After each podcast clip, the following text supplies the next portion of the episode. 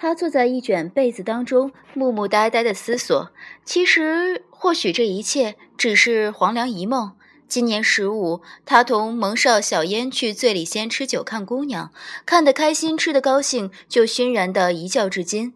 因为他的想象力比较丰富，所以昏睡中做了这么一个跌宕起伏又细节周密的梦，也不是不可能。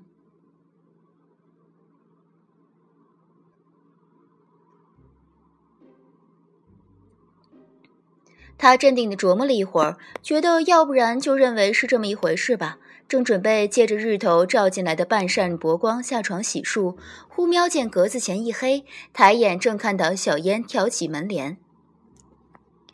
凤九的眼皮控制不住的跳了跳。小烟她今日穿的很有特色，上身一领大红的交领绸衣，下裳一派油麦绿，肩上挎了硕大一个与下裳同色的油绿油绿的包袱皮，活脱脱一个刚从雪地里拔出来的鲜萝卜棒子。鲜萝卜棒子表情略带忧愁与惆怅的看着凤九：“ 这座院子另有人看上了。”许老子搬出去，老子收拾清楚，过来同你告个别。山高水长，老子有空会回来坐坐的。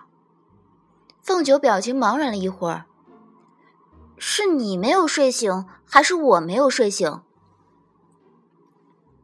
鲜萝卜棒子一个箭步跨过来，近得凤九三步远，想要再进一步，却生生顿住，隐忍道：“我不能离你近，事情乃是这般。”声音突然调高，急切道：“你别倒下去继续睡，先起来听我说啊！”事情哪是哪一般？凤九半梦半醒的听明白，原来这一切并不是发梦。据小烟回忆，他前夜探路时半道迷了路，兜兜转转找回来时，凤九已不知所踪。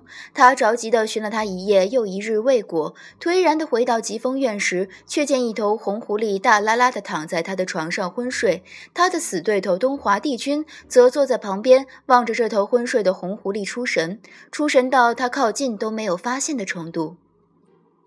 他隐隐的感觉这桩事很是离奇，于是趁着东华中途不知为何离开的当儿钻了进去。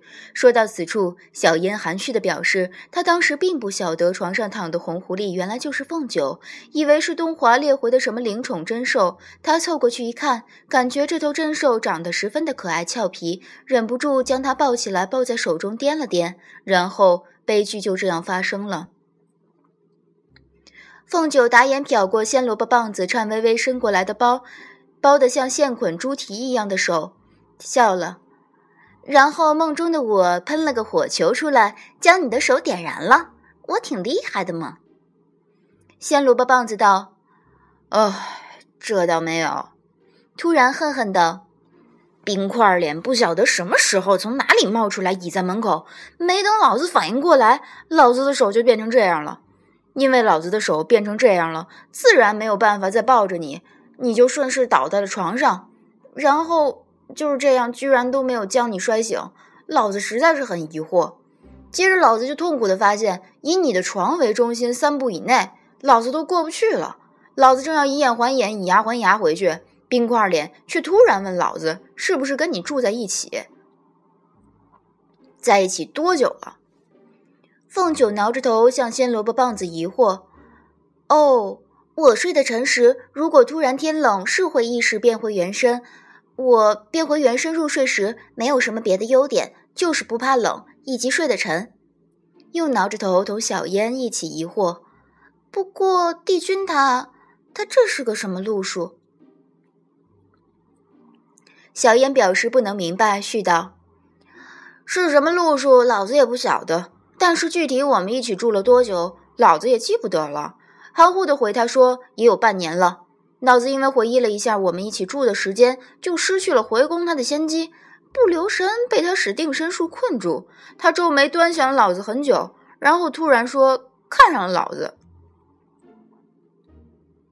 凤九砰一声，脑袋撞上床框。小烟在这砰的一声当中，艰难的换了一口气。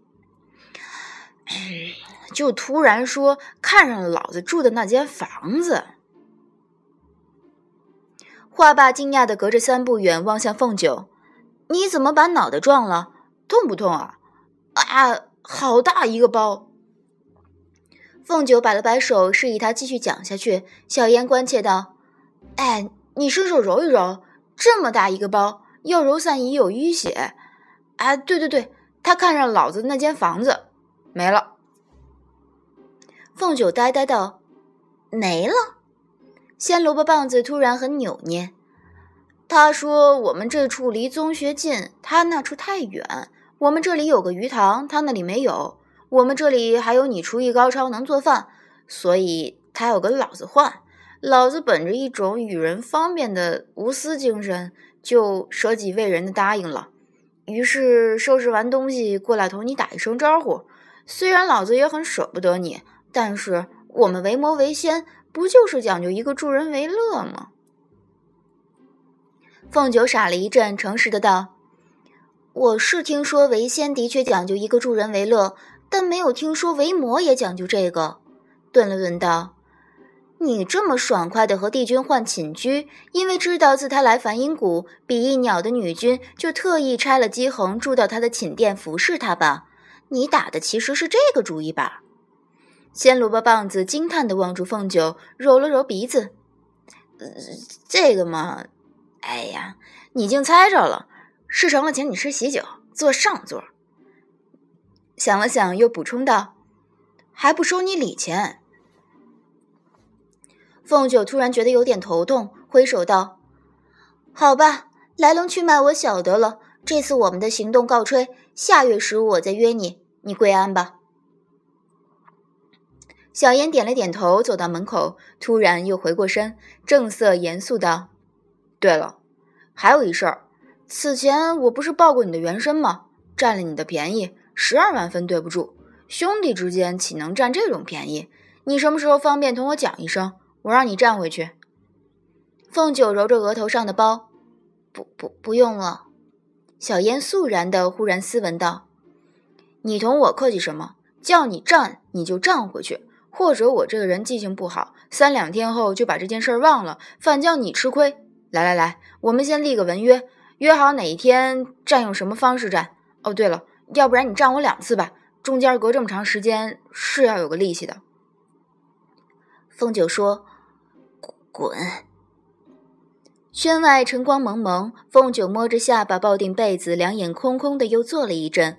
他看到外一株天竺桂挂在雪地中，绿得爽朗乖张，不禁将目光往外投的深些。